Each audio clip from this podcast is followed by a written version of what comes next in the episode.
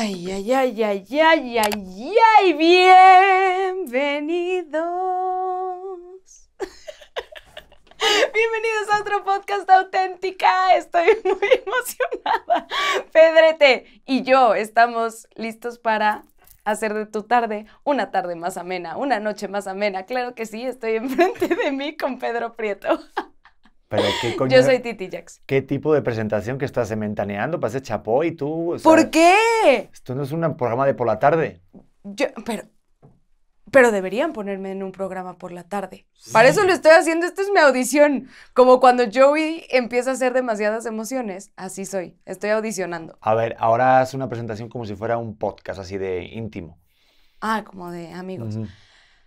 Bienvenido a tu podcast auténtico. Yo soy Titi Jax y enfrente de mí tengo a mi marido, a mi esposo, a mi manita derecha y mi hígado izquierdo, Pedro, Harry, Hans, Potter. Bienvenido a tu podcast. Lamentable, ¿eh? ¿No te gustó? Es la última vez que presentas el podcast. Ay, yo me la paso muy bien ¿Ah, sí? presentando el podcast. Pienso que tengo talento. Hagamos un episodio solo de presentaciones del podcast todo el rato. Me encantaría. me encantaría hacer una Bueno. presentación de esto. En fin, si estás por acá, eh, qué bueno que estés escuchando este podcast o viéndolo también, de verdad. Muchísimas gracias, que cada vez la comunidad, la comunidad auténtica somos más Sí. y mejor. Y hoy es un episodio maravilloso ¿Por porque ve- vamos a vencer nuestros miedos. Si eres papá o mamá, quédate. Si no eres padre o madre, también quédate, porque te vas a sentir identificado en algún momento y también, se, pues, también te sirve porque tendrás tus papá o tu mamá y lo puedes ver desde el punto de vista del hijo o la Uf. hija. Vamos a hablar de los miedos siendo padre. Pero yo quiero decir de dónde viene esto. Y De- creo que, que esto es una intervención, Pedro Prieto. Échale, venga, no pasa nada. No, no, no. No, no es una intervención, pero sí es algo que me ha dado mucha curiosidad porque Pedro ahorita trae un rollo de proteger eh, la casa. Sí. Pero hagan de cuenta que nuestra casa parece que está envuelta en papel de burbuja, en espuma, en Sí. cubridores de esquinas y la cuenta de Amazon es como, ay, llegó una cajita de Amazon. ¿Y qué te imaginas que te va a llegar de Amazon? Un regalo, un regalo de mi amigo Jeff. No, nada más nos mandan cosas para proteger la casa y la casa ya no parece casa, parece como jardín de, de niños que aquí podríamos traer a una persona enferma mental para que se estrellara en todas partes y no le pasara nada. Sí, ¿no? O sea, como estás acostumbrado. Menudo giro pegó esto al final. O sea, pensé que íbamos a irnos por esa avenida y pegó un giro que por la supervía. muy Yo te quiero sorprender toda la vida. Qué bueno. Oye, pues me voy a confesar. Ay, eh, jamás lo supe, pero, pero me voy a confesar. No pensé ser ese tipo de padre, pero sí lo soy. Soy el tipo de padre que estoy todo el rato pensando que mi hijo se va a caer, se va a hacer daño y va a sufrir con todo. Y entonces por eso sí empapelo la casa con todo tipo de- de- de espuma, de protecciones en los picos de la mesa, en los cajones, las cosas puntiagudas, las cosas pequeñas que se pueda tragar. Estoy totalmente obsesionado. Tengo que decirlo y lo confieso. No sé de dónde viene. No sé si es porque me pegué tanto de pequeño, que me quedé medio tolili, medio tontito, que yo dije, ya no quiero que a mi hijo le pase lo mismo, pero estoy todo el rato viendo en Amazon qué puedo comprar para evitar los picos de la mesa, que si a lo mejor hay algo puntiagudo sacado, o a lo mejor algún cajón para que no lo abra, o hasta pues, los juguetes, que no los pueda desarmar para que no se trague ninguna moneda, ningún tornillo, o sea, estoy obsesionado. Perdón, no sé qué hacer, por favor. Ah, Yo creo que viene de algún lado. O sea, porque sí, ya no. No sé. es, es buena tener como, obviamente, esta precaución, pero sí rayas en lo obsesivo. O sea, te amo con todo mi corazón y me da mucho gusto que seas este tipo de papá. Pero ¿de dónde viene? Ya lo he pensado muchas veces. Viene de algún lado que, como este miedo. Pero a ver, un- una ¿Te cosa. tiraron de chiquito? No sé si me han tirado, seguramente me han tirado contra la pared. Pero dime la verdad, ¿he acertado o no con algunas cosas que he puesto de protección? Yo creo que sí, sí has acertado en muchas de las cosas que, que has puesto, por Yo no decir en todas. Sí, yo creo que sí. Las puertas son una mierda. ¿Qué puertas? Las puertas de las escaleras. Ah, las protecciones. A ver, No quedan. voy a decir algo. Es una puta mierda el que quieras comprar algo como puede ser un protector para las escaleras para que los niños no pasen y que hagan un protector con un material que parece que se van a sacar los ojos. O sea, a fabricantes de protecciones para bebés.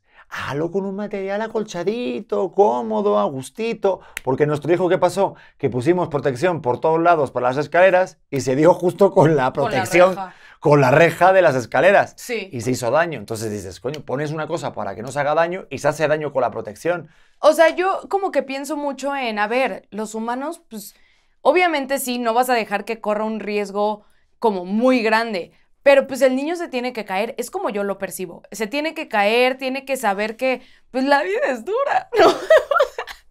que hay putazos. No, no, no, que, que moverte implica caerte. Y, ay, qué buena analogía. Oye, el mover implica caerte. ¿Sí? Yo creo que por eso Stephen Hawking nunca... No cayó, el güey alcanzó el éxito rotundo. No, pero a ver, ¿tú crees que... A ver, tenemos un bebé de un año de edad. Ajá. Está ya caminando bastante bien y sí es verdad que se cae muy a menudo, pero ¿tú crees que es mejor entonces no acudir cuando se cae luego luego el bebé o es mejor dejarlo llorar en función de la caída o qué? No, no, no, creo, en la parte de dejarlo llorar, yo nunca he sido partícipe de déjalo llorar porque te agarra la medida. No, o sea, creo que es importante tener claros los límites, eh, pero siempre sabiendo, o sea, que el bebé se dé cuenta que tú estás ahí, que si se cae, ahí vas a estar. Pero, ejemplo, el otro día eh, quería subir la escalera y quería subir la escalera y si lo quitaba se ponía a llorar, entonces lo dejé un segundo ahí subiendo la escalera y cuando es que es- esto los papás me van a entender. Me volteé un segundo y en lo que me volteé se agarró y toma de cara contra la, de, contra, contra la pared. Y volteaste y me dijiste, ay, qué curioso que pasa cuando está contigo. Y yo, sí, qué curioso. me Qué curioso. Se me escapó este comentario y sabía que lo habías escuchado. Claro, y que lo había escuchado así, ¿no? Que no lo había escuchado como jaja, no, fue como, Pero a ver, en caídas, como si fuera esto un partido de fútbol, en sí, resultados. pasa conmigo. ¿Cómo van las caídas en el lado de la mamá y en el lado del papá? Se cae más conmigo porque tú estás loco. porque tú estás loco. Pues ya está. No, no, no, no. Se, se ha caído más conmigo, pero creo que es por mala suerte. O sea, no, no se me cae el bebé. Pero se cae cuando está conmigo, por alguna razón. Nada más que yo, yo creo que es muy importante, ya ahorita que está caminando, por ejemplo, ahorita que está caminando, que él camine. No, yo por eso no lo estoy agarrando todo el rato. Esto implica, pues sí, que de repente se va a trastabillar y que no voy a llegar. Pero nunca lo pongo en situación de riesgo muy cabrón. O sea, creo. ¿No? Pues no sé. ¿Hoy se dio un golpe con la silla o no? ¿Cuándo? ¿No se dio un golpe ahorita con la silla cuando yo estaba hablando por teléfono? Que estabas tú con el bebé. Sí, se da un golpe. Es que se da golpes, pero pues es porque es como, es como un, un ser borracho. Puedes cuidar a un ser borracho, pero no puedes estar todo el tiempo así, ¿no? O sea, yo sí creo que ha sido desafortunado. ¿Contigo nunca se ha pegado? Mm, solamente se ha echado un café encima. ¿Ves? Pero estaba frío y se lo tragó y le sentó Eso de puta mal. madre. Eso Sí, está muy mal. Pero bueno, no, pero ya se solucionó. Eso estuvo muy mal. Pero a ver, oye, me gustaría que aquí esto sirva como una especie de, obviamente, de apertura, una especie de podcast abierto en el que expongamos abiertamente y sin juzgar nuestros miedos como padres. Yo sí te voy a juzgar. Y desde que fue bebé hasta ahora y a lo mejor ponernos en un futuro y, abier- y abrirnos. Porque Sí. yo sí quiero decirte, el, mi mayor miedo ahorita como padre, obviamente quitando el miedo que tengo de, de que se dé un golpe y que se pueda hacer daño, es eh, el mayor miedo que tengo como padre ahorita que más me aturde es que se atragante con algo. O sea, Ah, eso te da mucho miedo también. me da mucho miedo porque la asfixia, el que esté comiendo algo y que no lo pueda tragar, y como nuestro bebé ahorita de un año no tiene dientes, estoy continuamente muy pendiente de cómo traga, cómo mastica, eh, si bebe agua o no. Y sí estoy muy obsesivo con eso, pero pues no sé cómo manejarlo, pero sí lo tengo todo el rato presente de también que agarre y que se mete en la boca, porque todo se lo quiere meter. O sea, tú lo viviste conmigo, estábamos hablando, estaba llorando por teléfono y vi de repente que estaba como masticando algo y no sabemos cómo, pero agarró un yeso de la pared, se lo metió en la boca y eso era una cosa totalmente sólida. Y eso era como hasta con filo, o sea, se hubiera atragantado y metí el dedo de una, lo agarré y lo saqué. Que igual no se debe hacer esto, igual ya abro también para que toda la gente tire de si habré hecho bien o se ha hecho mal. Yo Pero, creo que es instintivo. Pues hice una cosa instintiva y salió bien porque pues el bebé reaccionó, eh, no se lo tragó, no sigo masticando, pero vivo con este miedo continuamente como padre y no sé si tiene alguna solución. Pues yo creo que ante el miedo sirve mucho el estar informado. Y esto, esto no te lo he dicho. Bueno, espérate, ante la, la asfixia, hay unas máscaras que hace poquito vi que... Sí, vi. ¿Viste? Ah, sí te las enseñé, ¿no? Pero me salió también el algoritmo en Amazon y en Instagram. Ah, dicen que esas máscaras que, creas como vacío en, en una en situación de atragantamiento, ya sea de niños o de adultos, crean un vacío y jalas el bocado que trae adentro. Pero estas cosas, he visto videos de gente salvándole la vida a personas en restaurantes, a personas, o sea, yo creo que conviene mucho tener esto. Sí, porque por, ojalá nunca lo tengas que usar, pero mucho por tranquilidad. Creo que mientras más información tengas, puede ser como arma de doble filo porque te pueden dar miedo más cosas, pero también da mucha tranquilidad el saber que sabes cómo reaccionar. A mí me dio mucha tranquilidad el haber tomado el curso de primeros auxilios. Incluso hubo un momento cuando Leo estaba aprendiendo a comer, tú no estabas, pero yo estaba con mis papás. Y le dimos un pedacitito, pero pues obviamente en ese momento la garganta del bebé es muy, muy, muy pequeña, ¿no? Entonces no le pasaba y como que se le atoró y empezó a hacer arcadas, que son algo normal en los bebés, pero empezó a hacer arcadas y mi mamá reaccionó perfecto porque lo que hizo fue agarrarlo y pasármelo a mí. Y yo como que ya después no pasó nada, obviamente el bebé nada más sacó lo que, lo que se estaba comiendo. Em, y yo me sentí como muy tranquila y desde ahí yo como que comunico así de, oigan, si algo está pasando, sí me siento preparada para llevar la situación. A ver, no me siento como Grey's Anatomy y puedo ver qué está pasando con sus hijos, pero sí es como, a ver, en, en momento de un atragantamiento, en momento de una caída, en momento de una cortada fuerte, sé cómo reaccionar. Entonces como que da mucha paz el estar preparada, a eso es a lo que voy, el haber leído, el haber tomado un curso de alimentación complementaria, el saber, hace poco igual me decía tu mamá, oye, pero es que los pedazos que le das de, de hot cake no se le van a ir chueco. Y yo, no, es que el bebé sabe que si, o sea, su cuerpo ya ahorita se acostumbró a que si muerde un bocado más grande, él solito lo escupe. Y yo he visto cómo Leo muerde algo grande y si sabe que no le cabe en la boca, lo regresa. Y se me hace impresionante porque es literalmente instinto de supervivencia, instinto humano, que creo que es como bien padre ver cómo tu hijo está cada vez aprendiendo y no sé, y es uno de mis miedos, no sé si estoy confiando de más. Eso te A iba a preguntar cuál es tu mayor miedo como mamá. Ahorita, digo, aparte de este, no sé si tengas otros. Y se vale que a lo mejor sea en el futuro, ¿eh? O sea, no Sí. tiene por qué ser en el momento actual así eh, como bebé, pero ¿qué, ¿cuál es tu miedo así que tengas como mamá? Vi un video que a mí me traumó, que seguramente mucha gente que nos escucha lo vio también, de un niñito que se enredó en las sábanas. Se enreda en las sábanas y le empieza a querer quitar y se enreda más, y sus papás llegan, pero cada vez que se las quiere quitar se está enredando más.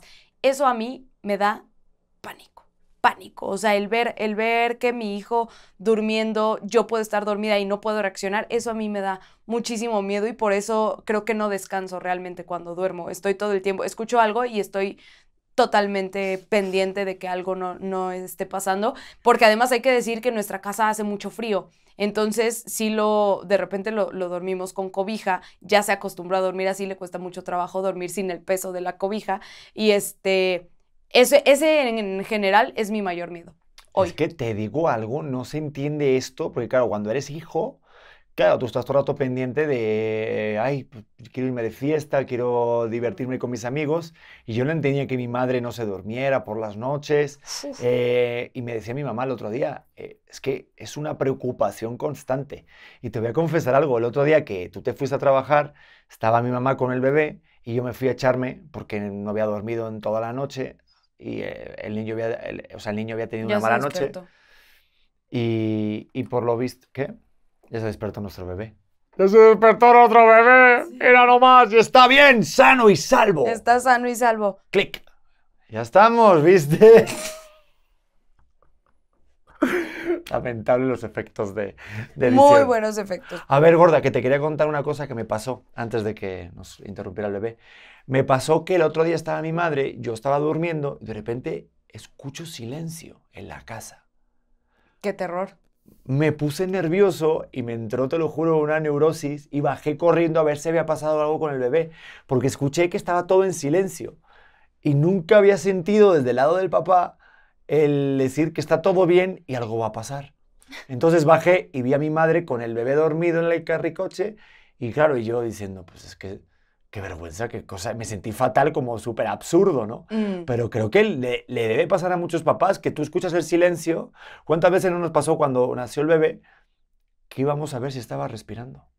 Sí, tú más. Yo más. Sí. Oye, Pedro, ahorita haciendo, ah, retomando los, las memorias, ¿qué te está pasando? ¿Y a ti qué te está pasando? Porque parece que te- aquí tiene dos lecturas este pedo. Que me vale madres. Si no tienes miedo como padre, es como que parece que te da igual. Y si tienes mucho miedo como padre, parece que estás obsesionado y que estás totalmente neurótico. No, pero a mí no me da igual, solamente sí me acuerdo que tú te acercabas y tú, ah, sí, sí respira. Y yo, pues sí, sí respira, no estés esperando lo peor. Y fíjate que yo soy ansiosa, pero no estoy esperando lo peor todo el tiempo. Yo tampoco, pero es que, es que nadie te prepara para ciertas cosas con un bebé, sobre todo tan pequeño. O sea, si nos vamos para atrás, rápidamente en el primer mes, los primeros tres meses de vida de un bebé, son los que peor he pasado yo. Sí, ¿Por qué? Porque le da hipo a tu hijo y parece que de verdad que se va a ahogar otra vez. Totalmente. No, espérate, yo tengo que contarte una anécdota de cuando era muy, muy chiquito. Yo no sé si esto le pasa a todos los papás o por qué yo no me había enterado de esto. Cuando empiezas a sacar a tu hijo en el coche, llora todo el tiempo. Todo el ride en el coche es ir llorando, pero gritos desconsolados, o al menos eso nos pasó a nosotros. No sé si sea una tónica general, pero un día yo iba camino a...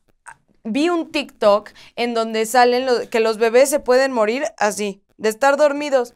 Y entonces de repente no te enteraste que tu bebé así ya no despertó por estar en el huevito. Entonces dicen, no, el estar en el huevito es peligrosísimo porque la posición, no sé qué. Y entonces yo en crack un día iba paseando por Polanco y yo así, ya iba en el coche y el bebé iba llorando y de repente dejó de llorar. Y yo, no, no, Leo. Y le gritaba así. Me orillé, me bajé del coche corriendo y no nada, solamente había dejado de llorar y estaba cool.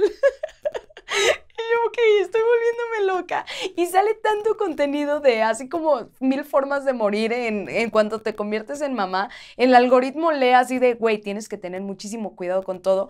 Y yo desarrollé un miedo a todo, todo. O sea, era de tu bebé, si, si está tomando leche de lado y se le va hacia un lado, se le puede hacer una infección en el oído que le va a llegar hasta el cerebro. Y, y yo, ¿cómo?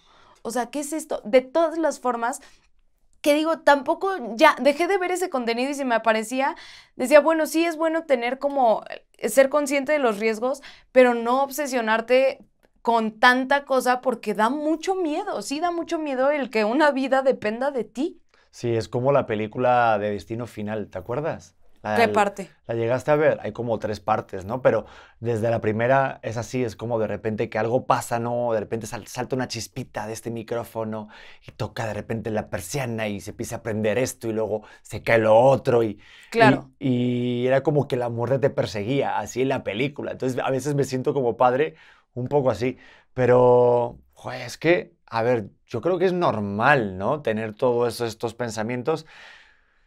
Pero la cosa es sobrellevarlos. Yo, eh, o sea, que sean reales, o sea, realmente que sean, no, no que estén todo el rato en tu cabeza. Claro. Y como padre vas a tener siempre, siempre miedo de cosas. Yo era eso, justo. Yo, yo te, reco- yo, o sea, yo te, reco- o sea, yo te reconozco, o no sé hablar. Ah, ¿qué tal? DJ Pedro. Yo tengo, Eso. no lo sé. Yo te reconozco que, que tengo muchos miedos, pero eso sí me ha pasado en el carro. Y no sé si miedo, estoy entre miedo y curiosidad, pero quiero saber a ver cómo va a ser el acento de mi hijo. ¿Crees que es español? Pues espero que no, ¿Por qué no? porque solo puede haber un español en casa. No vaya a ser que haya aquí una guerra. ¿Te imaginas? Así la conquista se ha ido. No, el, el mayor miedo así ya, yo creo que avanzado o el siguiente sería para mí, es como que le hicieran daño, como la aceptación de los demás bebés. ¿Sabes? Ok. Ajá, que sea como el bebé apartado o el bebé buleado. No, eso así. no. Eso no. No va a ser así, mi hijo. Eso- Eso no. Bueno, sí. Sí, o sea, como que sea, no, como que alguien le haga un feo y que sufra y que diga, ay, mira, me quedó fatal este amigo mío, no me ayudó a recoger, no sé, algo así. Siento como ese Uf. miedo de protección de, de que le puedan fallar y que empiece a tener sus primeras experimentaciones en el maravilloso mundo que es convivir con la gente. Qué horrible es esa parte de crecer.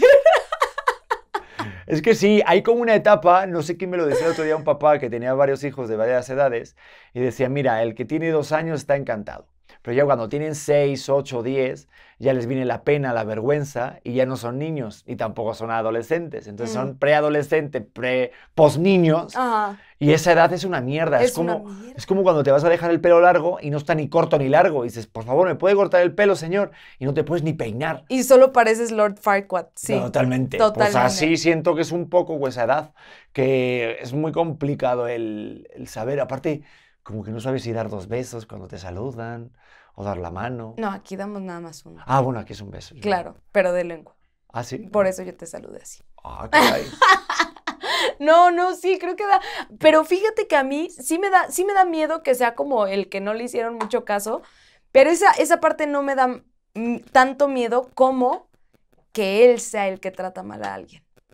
Eso a mí me da un pánico, o sea, que un día nos llamen a la escuela y digan, oigan, su hijo se la pasa molestando a los demás niños, o su hijo le pegó a tal, o su hijo está tratando mal a la persona de la limpieza, no sé, no sé, o sea, creo que esas cosas vienen desde tu casa, que si ves con el ejemplo y, y si estás rodeado de ese tipo de actitudes, es que empiezas a ser así, pero que sea el rebeldillo del salón, Mm. Uf, a mí, a mí eso me va a dar como mucha tristeza el, el pensar que mi hijo puede tratar mal a alguien. Pero yo creo que eso no, o no va a pasar porque depende mucho de los valores que le des en la casa a alguien. Y pues no quiero juzgar, pero de repente a lo mejor un niño bully es porque eh, no ha estado tan, tan, tan atendido, ¿no? Durante cierta etapa y no sabe ese- esa diferenciación entre el bien y el mal de tratar a alguien, ¿no? Entonces, no sé, a mí ahorita no tengo ese miedo, pero fíjate que, que, eh, o sea, como escuchándote, obviamente nuestros miedos como padres tienen mucho que ver con nuestros miedos que hemos tenido como hijos. Claro. Y eso es también un miedo per se de, "Jue, no quiero pasarle todos mis traumas o las cosas que yo he tenido a mi hijo. Porque tú, por ejemplo, me estabas platicando el otro día que tú tenías un trauma a la hora de comer. Y te siento muy, muy pendiente con eso para que no lo tenga Leo. Y a veces el estar tan pendiente para que no haga una cosa, a veces...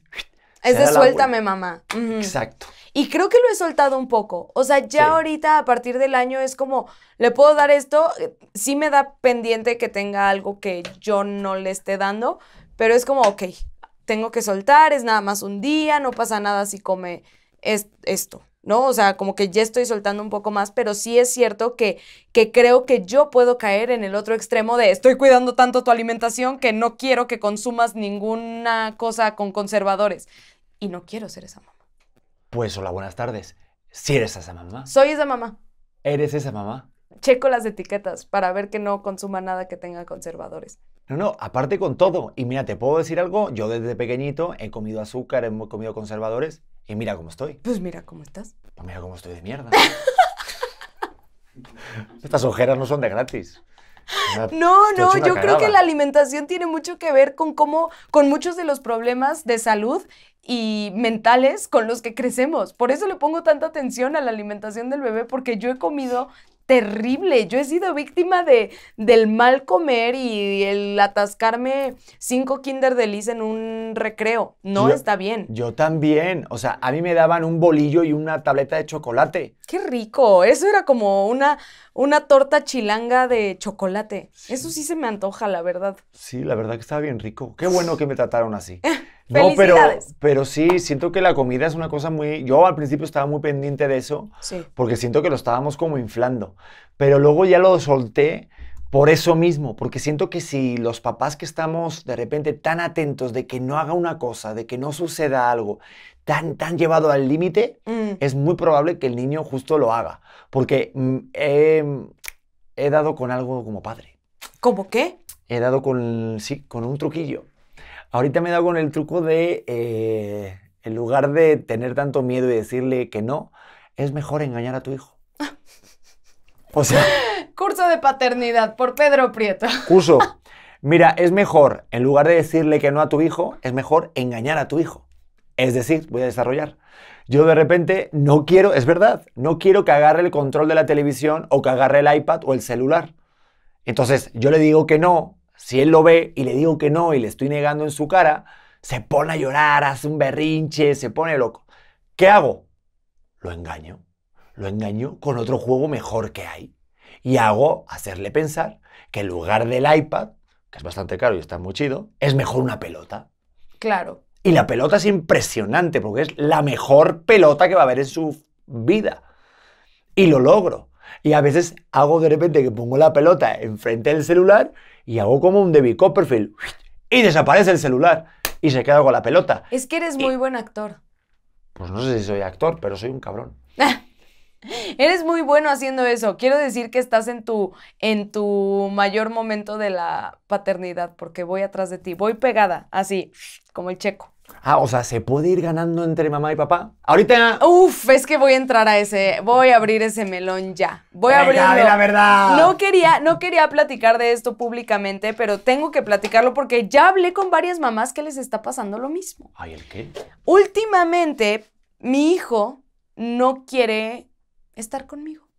No, no quiere tener nada que ver conmigo si está Pedro. Si no está, sí le caigo bien. Y yo, no solamente tu hijo. Exacto. Lee las señales, mamá. No, o sea, ¿no sabes esos portazos que estoy pegando? No, pero ¿en serio sí lo piensas o qué? Eh, me, me cuesta mucho trabajo, como que empezó como de chistecito, así, ah, jaja, tiene, tiene papitis, tiene, le gusta mucho estar con papá. Lo entiendo porque eres una persona divertidísima, eso está dicho.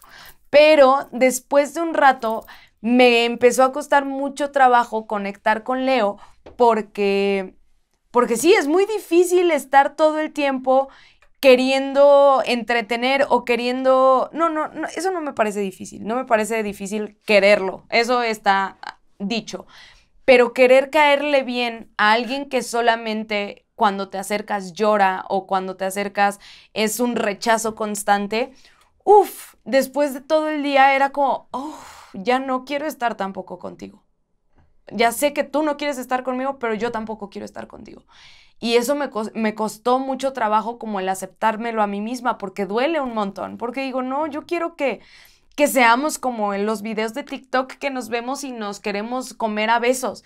Y a mí la realidad es que no me está pasando así, hoy de, de parte de él hacia mí. Entonces me da mucha culpa que yo he visto que en mil eh, artículos, en mil videos dicen que el niño va a crear apego con la persona con la que se sienta segura.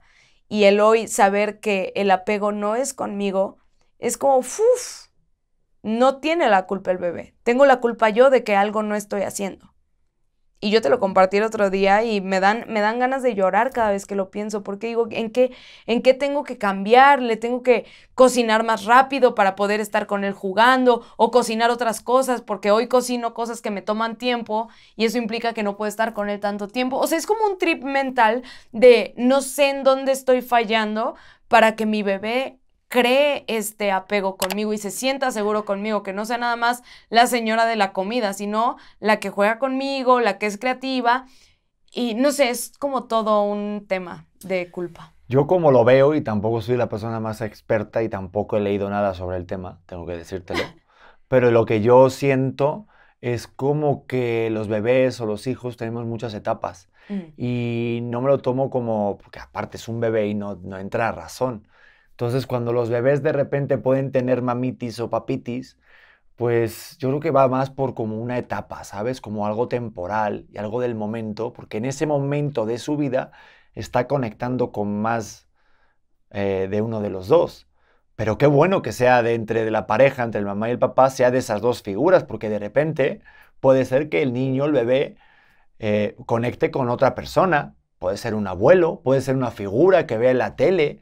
O sea, idealizamos muchas personas. Entonces, yo prefiero que sea entre tú y yo este rollo de que nuestro hijo tenga más conexión durante una etapa, porque va a ser así. Yo he sido hijo, soy hijo, Y yo he estado en etapas y momentos en los que digo, no, es que mi papá es más aliado que, yo, que mi mamá.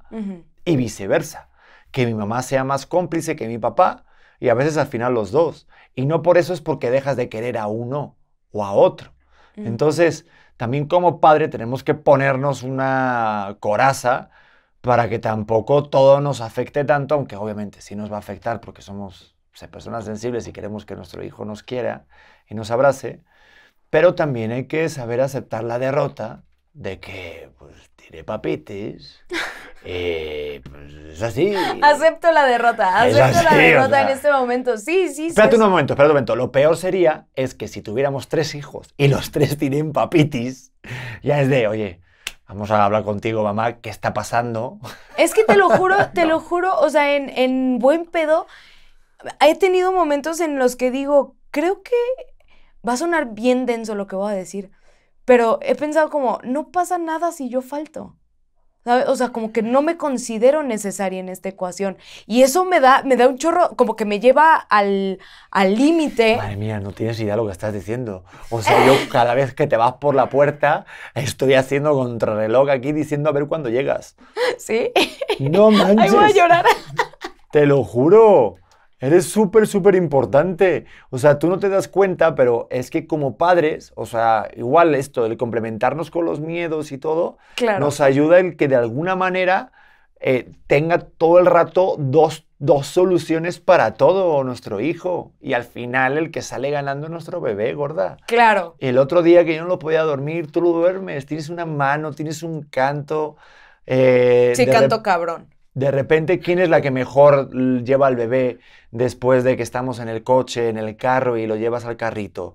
Lo haces perfecto. O, eh, obviamente, las novedades que tienes para que coma y disfrute. Nuestro hijo es muy feliz gracias a ti. Eso Sí, es no, así. es que siento que, a ver, a ver, es que yo te he platicado esta teoría millones de veces. Creo que el miedo máximo del ser humano es desaparecer, ¿no? Y entonces de ahí vienen un montón de actitudes eh, tóxicas que tenemos o un montón de cosas que, que no nos gusta. Por eso creo que muchas veces demandamos atención, demandamos tiempo de las otras personas porque queremos que nos vean.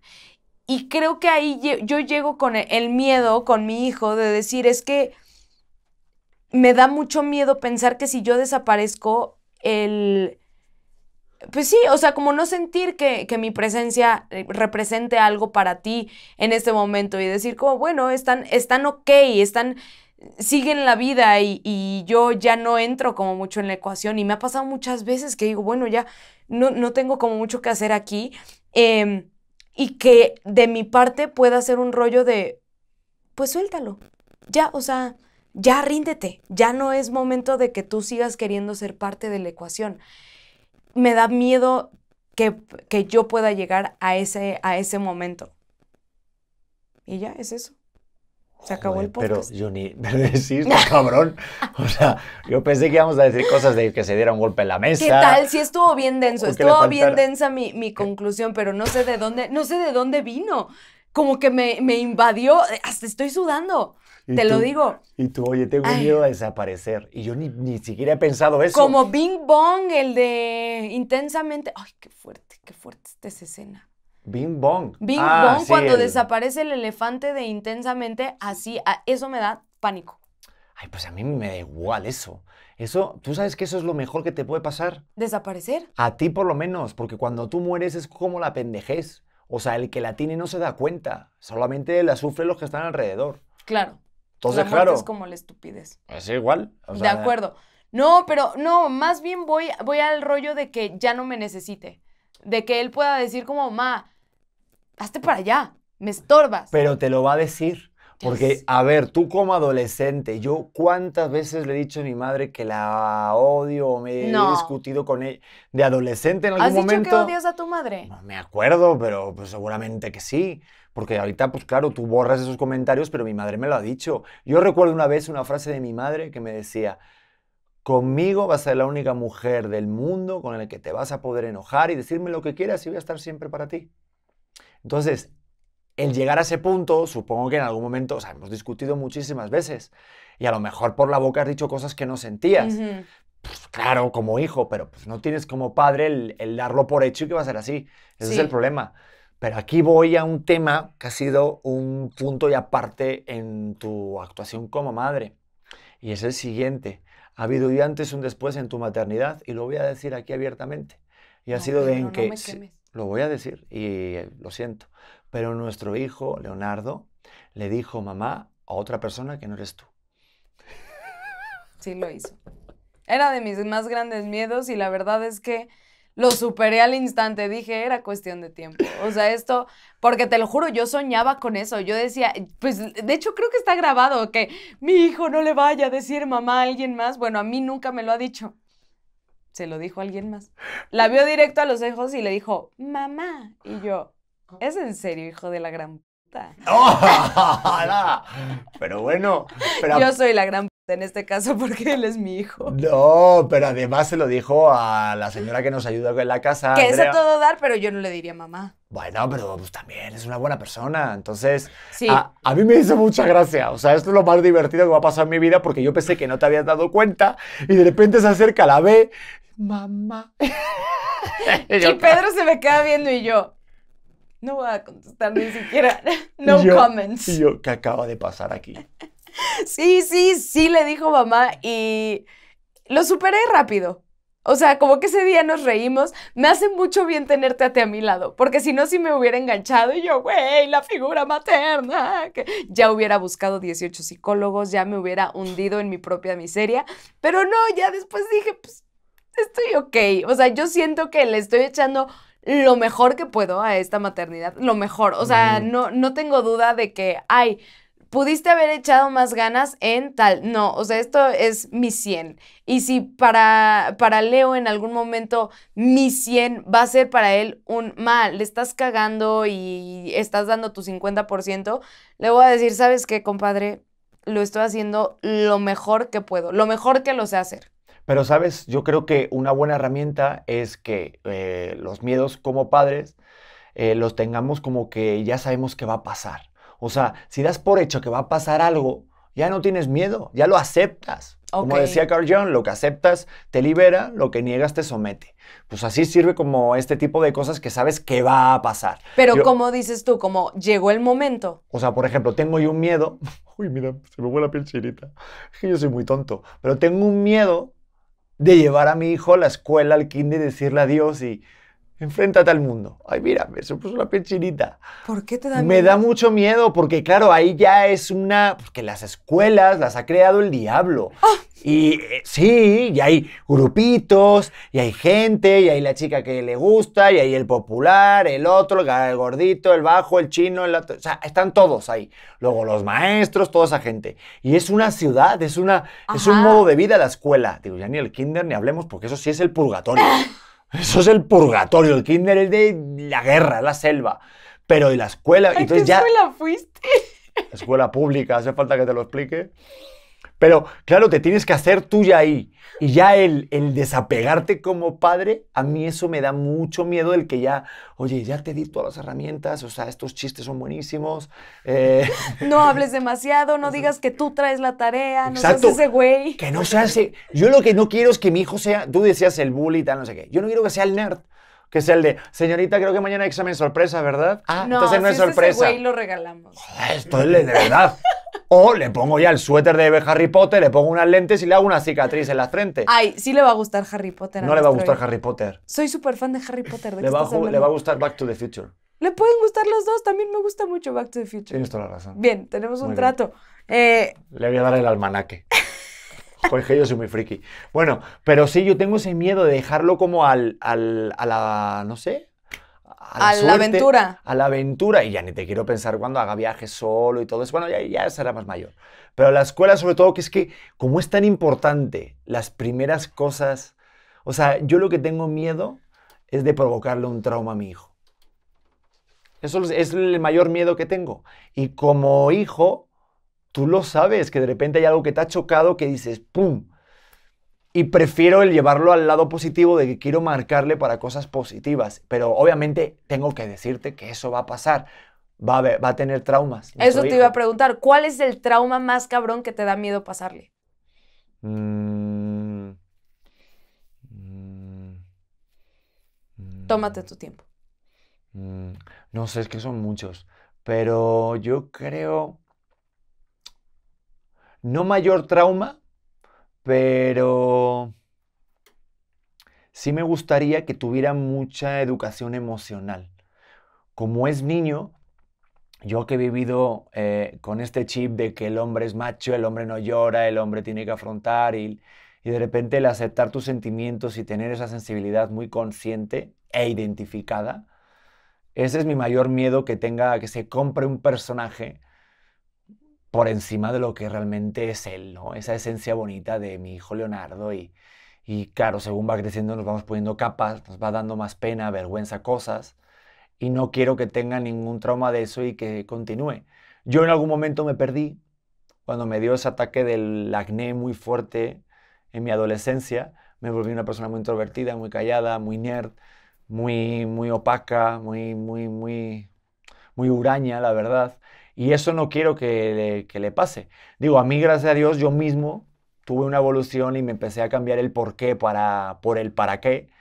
Y muchas veces lo digo en mis conferencias y abiertamente de que esa fase que pasé pues me ayudó mucho a saber y a identificar quién soy yo. Pero claro, esos años de mi vida me marcaron muchísimo. Y entonces verlo desde el lado del papá, porque yo me acuerdo que mi mayor apoyo fue mi papá, mi mamá, mi hermana y mis abuelos.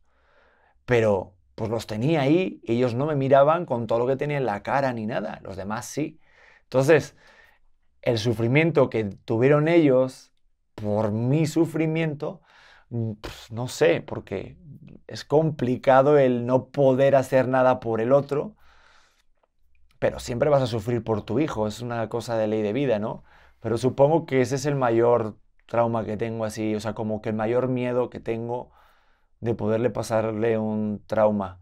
Pero tengo que confiar en que mi hijo sea lo suficientemente consciente para poder pasar de nuevo esa etapa y que sepa que es una etapa de la vida y que eso al final es lo que te forma. Es que un hombre, una persona, un ser humano sin cicatrices, es una persona no vivida. Es que es justamente eso, y a eso creo que podemos concluir desde ahorita. O sea, no, no creo que valga la pena tener a los hijos en una burbuja en donde todo está bien todo el tiempo, porque, porque es muy pesado el darte cuenta que las cosas no están bien, ¿no? Creo que es un, un un impacto muy fuerte, o al menos a mí me pasó así. Yo creo que yo estuve en una, en una burbuja en donde mi familia es increíble, donde tengo este rollo donde no se hablaban las cosas que tal vez no estaban bien. A mi papá siempre le costó mucho trabajo platicarnos el qué estaba pasando dentro de su familia y que las cosas no estaban tan chido con, no sé, el tema económico o cualquier cosa.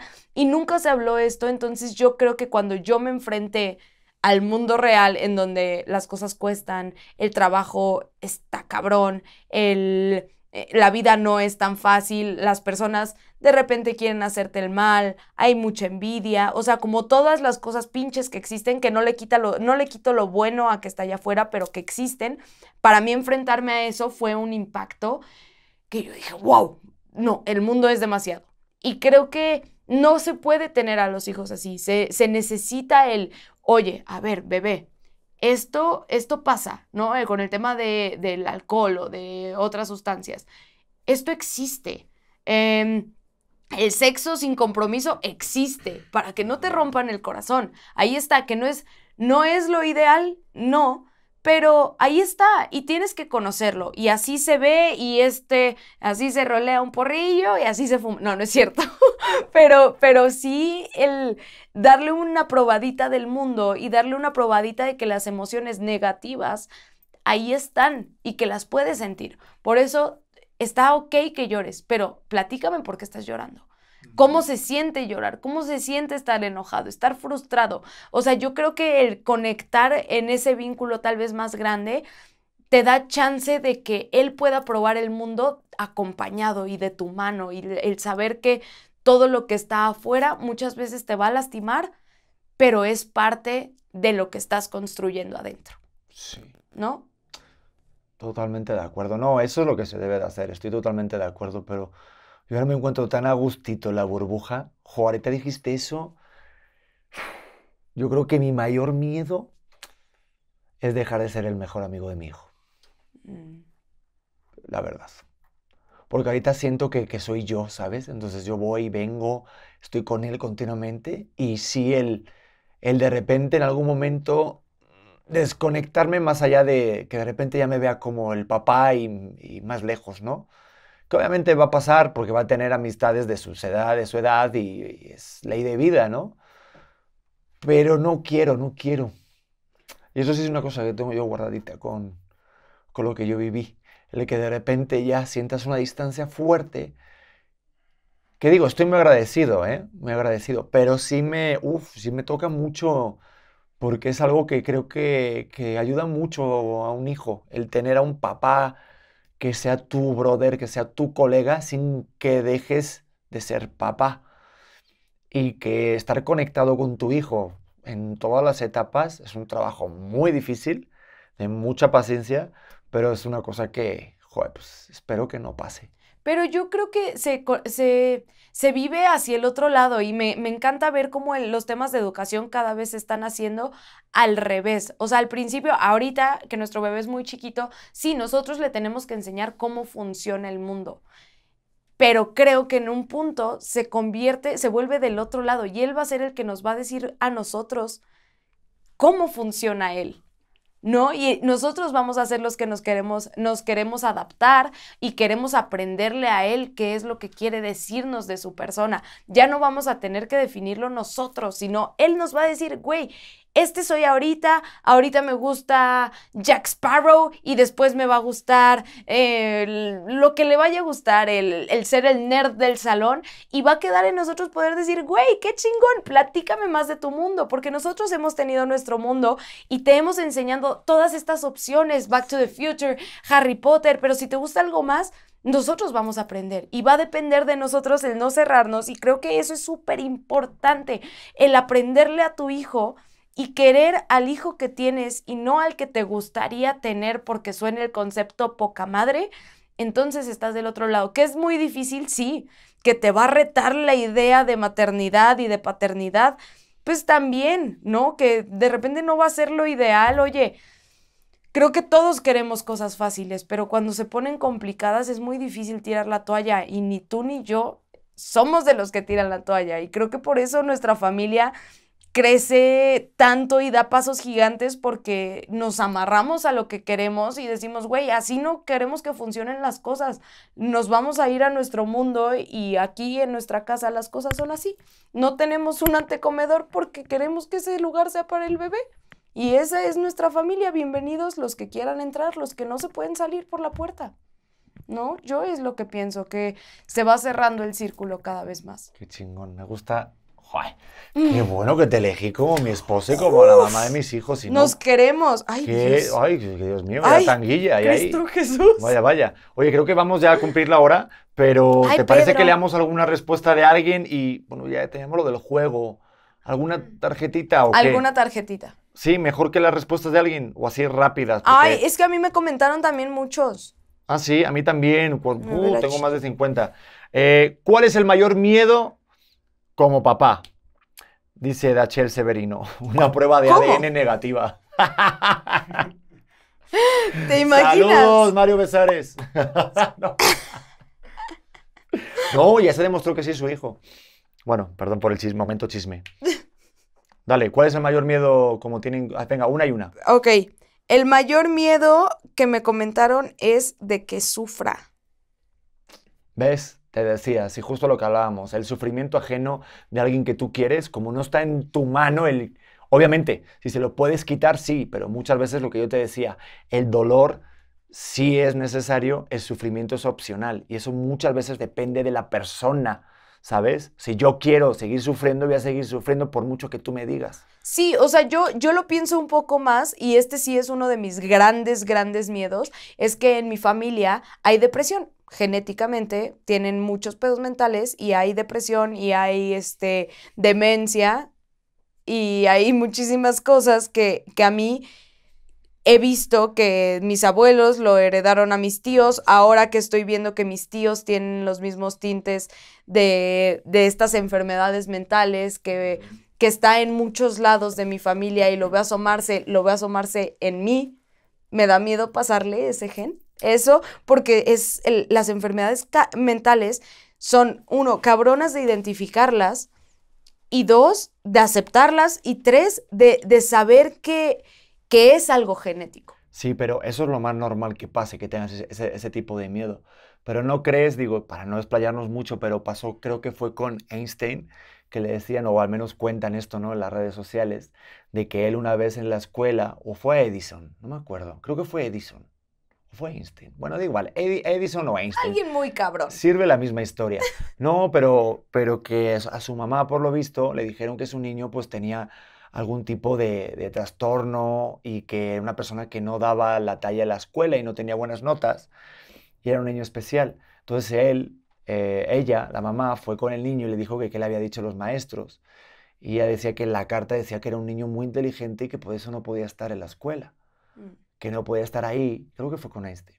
Pero bueno, y al final, mira, se convirtió en una persona pues, eh, reconocida mundialmente y cambió el giro de la historia, ya sea Edison o Einstein, ¿sabes? O sea, los dos fueron muy cabrones. A lo que te voy con esto es que muchas veces eh, la- el, el efecto mental de cómo ver las cosas o cómo te lo hacen ver es mucho más importante de cómo tú tienes la cabeza, cómo tienes la mente. A mí mi madre siempre me dijo que yo desde que nací era un niño muy feliz. Me lo repitió tanto que yo al día de hoy sigo siendo un niño muy feliz. Y ya no lo sé y me da igual si es porque me lo dijo mi mamá o porque sí realmente yo nací siendo un niño muy feliz. Pero al final la consecuencia es que soy un niño muy feliz. Sí eres. Bueno, es que me reí porque uno se la mamó, A ver, ¿qué te se la pusieron? remamó. Le puse... No puede contestar esto. Le, le digo, eh, pu- puse aquí, ¿cuál es tu mayor miedo como padre? Y pone Felipe Sainz, que el hijo me salga negro. No puede poner esto. Digo, si es el hijo de Vinicius, no pasa nada. Este. No, qué cabrones.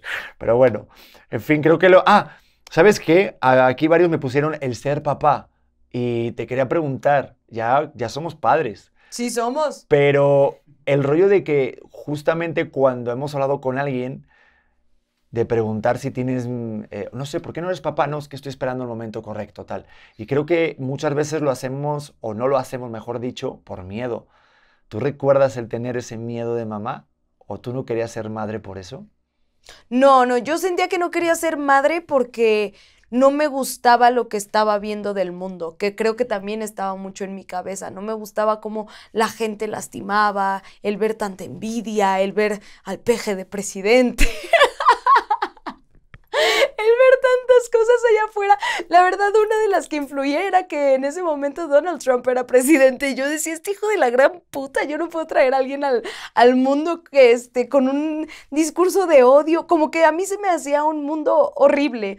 Pero en cuanto yo cambié el lente y empecé a ver el mundo como un lugar bueno para estar aquí, eh, me empezaron a pasar cosas muy chingonas, entre ellas conocerte. Y creo que eso fue lo que a mí me hizo cambiar el lente de decir, oye, sí, existe todo lo anterior que dijiste, pero las cosas buenas vale la pena traerlas acá y, y, y la manera de trascender y la manera de querernos y expandir nuestro amor y formar una familia pesa mucho más que cualquier otra cosa que, que Donald Trump pueda decir. Entonces yo estoy muy contenta como de haberlo, de haber cambiado de, lente y yo lo digo muchas veces en las clases, pienso que la cabeza es redonda para que los pensamientos cambien de dirección y así lo quiero ver. Cada vez que veo algo negativo, digo, creo que esto tiene otra cara de la moneda. Muchas veces me pongo el sombrero negro y digo, "Mm, me cuesta trabajo salir de aquí, pero estar contigo me ha enseñado a verle el lado bueno a muchas cosas que pensé que no tenían solución. Es que yo pienso que si mm, despertamos con, ya con el gracias en la boca, que tenemos muchas razones por las que agradecer muchas cosas que nos pasan, ya lo demás es secundario. Entonces es mucho más fácil ver el lado positivo. De verdad que tenemos muchas más razones de estar ahí contentos que estar ahí con una cosita que nos haya pasado. Totalmente. Pero, oye, a ver, rápido, este, sobre todo muchos los que tienen miedo, Carolina Tech también dice, irme de plano y dejarla sola. Muchos tienen miedo, muchos se repiten de dejar solo al hijo o a la hija. Dejarlos solos. ¿Qué tal, eh? Eso sí, eso sí me da un poco de, bueno, no, mi hijo no estaría solo. Sí. Yo creo que, ¿eh? Mi hijo no estaría solo, pero Nah. entiendo ese miedo, entiendo el miedo de Estaría que con Beto, obviamente. estaría con Beto. Beto es Beto. El, el tío Beto. Oye, El tío Beto que no vino a la fiesta de cumpleaños. Te, te estoy quemando enfrente de todos, pero ahorita pero lo, si lo ahorita- invitamos. Claro que lo quemamos, digo, claro que lo quemamos, claro que lo invitamos, le mandé la invitación, le puse aparte la fecha, este. Nada, pero a ver, gorda, ¿qué te, Te voy voy a a decir algo? mandar en el screenshot Próximo- de cómo te invité. Próximo episodio vamos a hablar sobre las fiestas de cumpleaños de los niños, de los hijos, cómo lo vivimos. ¿Cómo te Y- la pasaste overall? Eh, muy cansado, muy cansado. Pero vamos a dejarlo como para un previo, para otro episodio, porque ese y el de vacaciones con los hijos, que es lo Uf. que vamos a hacer en unos días, van a ser un gran- unos grandes episodios. Yo me la pasé de huevos. Yo también me la pasé muy bien, pero acabé muy cansado. O sea, Sí, la sí. verdad es que todos los eventos familiares siendo padres, jalas un chingo más. Sí, me, me la pasé muy bien organizándolo. Es mi vocación, debería organizar eventos. Dedícate para eso. Número de, de- Oye, pues se nos fue el tiempo. Se nos fue, ¿O ya no jugamos. En el próximo episodio vamos a volver a jugar al O chile. venga, dos, dos, dos tarjetitas. No, Venga. Pedro, ya vámonos. Sí, ya nos vamos, estuvimos ¿no? hablando muchísimo. Es que hay que dar de comer a nuestro hijo. Y yo ya tengo mucha hambre también. Yo también. Pues Sí, ya está, ¿no? nos vamos. Oiga, nos vemos en el siguiente episodio de Auténtica y agradecerles que ya pasamos los 100.000 suscriptores en YouTube. ¿Cuándo, Es- ay, ¿cuándo nos llega la plaquita? No sé, pero ya la solicitó el equipo de Morita, la producción, y yo creo que ya estoy viendo el lugar y va a ser detrás de tu cabeza, ese lugar va a ser para la plaquita de los 100.000. Me encanta. Me encanta, Pedrete. Estoy lista. Qué gozadera hacer esto contigo. Eso. Y pues, otras cosas. Vamos a hacer otras cosas porque no te preguntes si tenías miedo de tener un segundo hijo No, tengámoslo ya. y una hija. ¡Let's make babies! Yo que tú tendría miedo de tener una hija porque ahí sí que me vas a olvidar. Vale, nos Vas vamos a a, ser ir. mi mejor papá. y qué bueno que ya te concentres en otra cosa. Nos vemos en el siguiente episodio de Auténtica. De la suscribir. Si están en Spotify, califíquenos ahí con las estrellitas, por favor, que también nos ayudan un chingo. Y comenten cuál es el miedo que has tenido como hijo, que, cuál miedo has tenido tú como padre también, ahí en los comentarios de YouTube. Y empezamos a tener una conversación. Y cuando se comparten los miedos, pues son menos miedos. Así que a ser auténticos, que es lo único que nos queda. Y nos vemos en el siguiente episodio. Bye, los queremos. Hola corazones, ¿cómo están? Yo soy Luz Carreiro y te quiero invitar a que escuches mi podcast El vuelo de una abeja que ahora está en su segunda temporada. Recuerda que es un espacio seguro de plática, chisme y aprendizaje de todo tipo de temas con todo tipo de personas. Y la puedes escuchar en tu plataforma de audio favorito.